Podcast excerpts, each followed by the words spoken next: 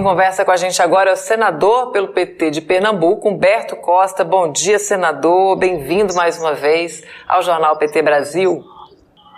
Bom dia, Amanda. Uma alegria falar para todos que acompanham o Jornal PT Brasil.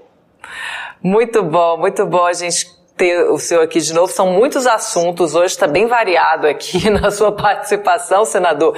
E, particularmente, essa primeira questão que a gente vai abordar me, me deixou bastante surpresa, né? Essa, essa iniciativa do, dos senadores do PT, que foi fundamental para adiar a análise de uma proposta de emenda constitucional, gente, presta atenção nisso, que prevê, na prática, a autorização da comercialização de sangue no Brasil, que é proibida no país, né, pelo artigo artigo 199 da Constituição Federal. Senador, gostaria que o senhor explicasse para a gente, começasse explicando é, por que, que é tão importante manter essa proibição, né? Qual é o impacto dessa da liberação da comercialização de sangue? Como é que funcionava isso no Brasil? Quando podia? E o que, que pode acontecer se um tema como esse for tratado dessa maneira, sem a atenção né, e o cuidado que merece? Bem, na verdade, no passado já houve comercialização de sangue no Brasil. As pessoas trocavam uma doação de sangue por um sanduíche, por algum dinheiro, e isso fez com que houvesse uma verdadeira, um verdadeiro comércio do sangue no nosso país, feito por bancos de sangue é, inadequadamente equipados, ou até mesmo alguns deles clandestinos. Hoje, essa é uma atividade extremamente regulada, que só pode ser feita pelo poder público, e isso acontece também por outras razões. No passado, a quantidade de doenças que eram transmitidas, que são transmitidas pelo sangue, mas que não eram detectadas e na transfusão elas contaminavam outras pessoas, é muito grande. Hoje, a doação é completamente controlada, o sangue que é doado ele se submete a vários e vários testes para a detecção das mais diversas doenças, portanto, é um sistema absolutamente seguro. Isso vale para o sangue e vale também para aqueles produtos que são derivados do sangue, as globulinas, as é, hemoglobinas, enfim, que são utilizadas para o tratamento. E hoje no Brasil, nós temos uma grande empresa estatal que vai ser inteiramente inaugurada no mês de outubro e que tem hoje toda a capacidade para fazer esse processo de fracionamento do sangue, de transformar o plasma, que é um componente importante do sangue, essa parte líquida do sangue, em derivados que são muito importantes para doenças como é, doenças imunodepressoras, como é, a hemofilia e tantas outras mais.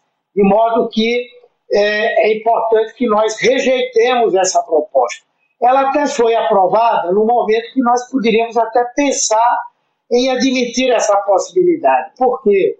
Porque foi no momento em que o Brasil, que tem um contrato no exterior com empresas, com uma empresa especificamente, que recebe o plasma e fraciona o sangue e manda de volta para o Brasil os hemoderivados, ela foi considerada pela Anvisa como uma empresa que não tinha boas práticas farmacêuticas. Então, houve uma suspensão do envio do sangue para essa empresa e, com isso, nós tivemos que descartar é, muitas unidades do plasma, mas não é a realidade atual. O Brasil fez um outro contrato, esse contrato está sendo cumprido e todo o sangue que é recolhido, ele, a parte do plasma, tem ido para essa empresa e trazendo de volta com segurança os hemoderivados. Senador, eh, o senhor falou de uma empresa brasileira que assumiria essa função em breve. Eu queria que o senhor falasse um pouquinho mais como é que, que isso vai impactar, por exemplo, é, nessa assistência né, da, da, das emergências, né, quando você precisa de doação, e o que, que essa, como é que essa empresa vai conseguir apoiar o SUS e os outros hospitais também nesse aspecto. Bem, essa empresa é a Hemobras, é a empresa brasileira de sangue e hemoderivados, né? Que fica aqui no estado de Pernambuco, foi criada no período que eu era ministro da Saúde, e que já produz vários derivados do sangue. E está completando agora um processo de transferência de tecnologia com uma empresa japonesa para a produção do fator 8 para a hemofilia. Ele é produzido, nesse caso, não pelo, pelo sangue, tendo origem o sangue, mas por um processo de engenharia genética que é muito avançado. Essa empresa vai estar completamente inaugurada em outubro desse ano e quando ela estiver funcionando, ela vai poder receber todo o plasma do Brasil e vai poder fazer o seu fracionamento para a obtenção de todos os hemoderivados. Hoje no Brasil, por exemplo, nós estamos é, sendo obrigados a comprar a imunoglobulina, e nós poderíamos ter também um processo de transferência de tecnologia para produzi-la. Mas com a Hemobras, nós vamos produzir não só a imunoglobulina, mas todos os outros derivados do sangue é, para é, toda a população brasileira e vamos ter condição, inclusive, de fazer doações internacionais. Não podemos, é, como se diz, comercializar o sangue, mas poderemos fazer doações para países que necessitem e poderemos atender inteiramente a nossa demanda. Aqui várias mensagens né, de saudação, Balba Sobrinho te dando bom dia, meu senador, Alberto Quironi também, grande Humberto Costa, Josi Negreiros, alegria nossa, senador, é, Clélia dos Santos também te dando aqui bom dia, a Vera diz gratidão, senador Alberto Costa, pela luta constante por proteger o povo brasileiro, a Beth de Brasília, grande senador, petista e ser humano, é, a Josi comenta aqui, ó, horror pensar em comercialização de sangue, jamais, no Brasil se frauda tudo, imagine o que ocorre ocorreria se fosse autorizado esse comércio, né? Joana Dark também deixando aqui um bom dia, Dilma Lessa também. Senador, eu queria passar aqui agora para o nosso, nosso segundo assunto, né, que hoje está bem diverso, é essa proposta para nova regra fiscal que vai substituir o teto de gastos já foi apresentada também aos senadores, né? Já foi para os deputados, já foi para os senadores. Eu queria que o senhor contasse para a gente como é que foi a recepção da matéria e como a bancada do PT tem atuado, né, para apoiar essa aprovação? Bem, foi uma, uma reunião muito boa com a presença de todos os líderes, tanto do governo quanto da oposição. A receptividade a essa proposta foi a melhor possível e nós acreditamos que lá no Senado teremos apoio, inclusive da oposição, para aprovação desse arcabouço fiscal, que é uma proposta muito importante para o nosso país. Nós sabemos que cada país que deseja disputar os investimentos privados, os investimentos privados internacionais, inclusive, precisa ter garantias claras de que tem solvência, tem capacidade de é, pagamento de dívidas, de empréstimos e tem condição de remunerar aqueles que investem no Brasil.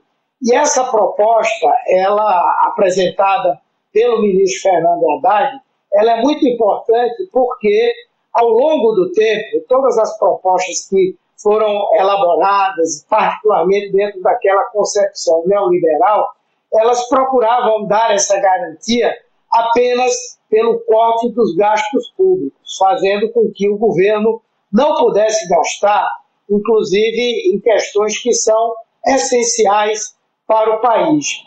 No entanto, essa proposta apresentada pelo ministro Fernando Haddad, ela é uma proposta que, ao mesmo tempo que estabelece um limite para o gasto, para evitar a inflação, para evitar a insolvência do país, por outro lado, garante o gasto mínimo para investimentos, para políticas sociais como saúde, educação, transferência é, de renda e, portanto, é uma proposta que, no momento em que o Brasil estiver com a sua economia deslanchando, bombando, como disse o ministro, nós não teremos necessidade de muitos investimentos públicos.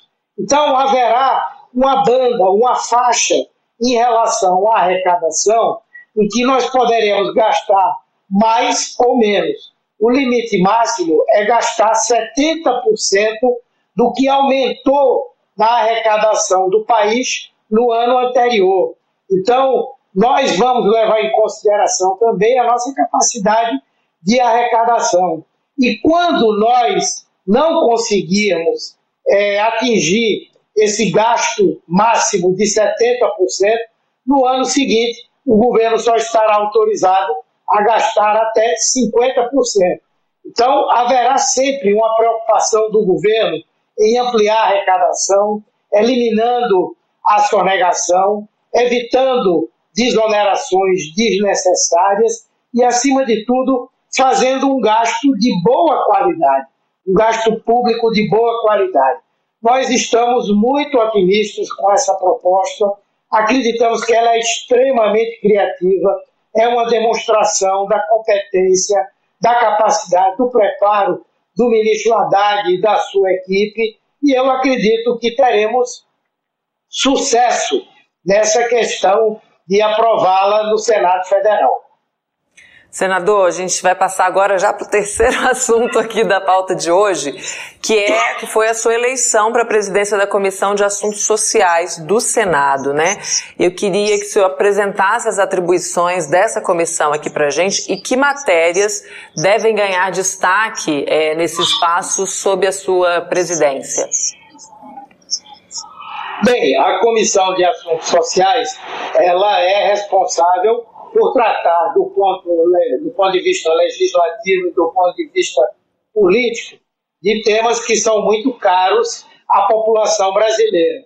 Entre eles, a saúde, a assistência social, em particular as políticas de transferência de renda, como o Bolsa Família, e o atendimento às populações mais vulneráveis do país, ela também é responsável é, pela tramitação de outras matérias, como aquelas que dizem respeito ao trabalho. Então, a discussão sobre a legislação trabalhista, a discussão sobre os direitos trabalhistas no nosso país também se fazem pela, pela Comissão de Assuntos Sociais e também o debate sobre a política previdenciária no Brasil a Previdência Social. Então, é uma comissão extremamente relevante, ela discute os projetos de lei que passam pelo Congresso Nacional, pelo Senado Federal em particular, ela promove debates importantes sobre temas muito relevantes na atualidade nessas diversas áreas e ela também poderá trabalhar com ações em loco, as chamadas diligências. Por exemplo, eu estou apresentando um requerimento para que a comissão possa conhecer a Hemobras e ver que, na verdade, não há nenhuma necessidade de o Brasil permitir a comercialização de sangue ou plasma, porque a Hemobras é uma empresa extremamente moderna, extremamente avançada e com a capacidade muito grande para garantir todos os hemoderivados para a população brasileira. Então, essa comissão exerce um papel importante e eu pretendo produzir com ela uma relação cada vez mais próxima junto à população brasileira. Maravilha, senador. Muito obrigada pelos esclarecimentos aqui, pela participação com a gente nesta segunda-feira. Esse espaço segue à disposição também. Venha sempre que quiser conversar com a gente. Bom dia.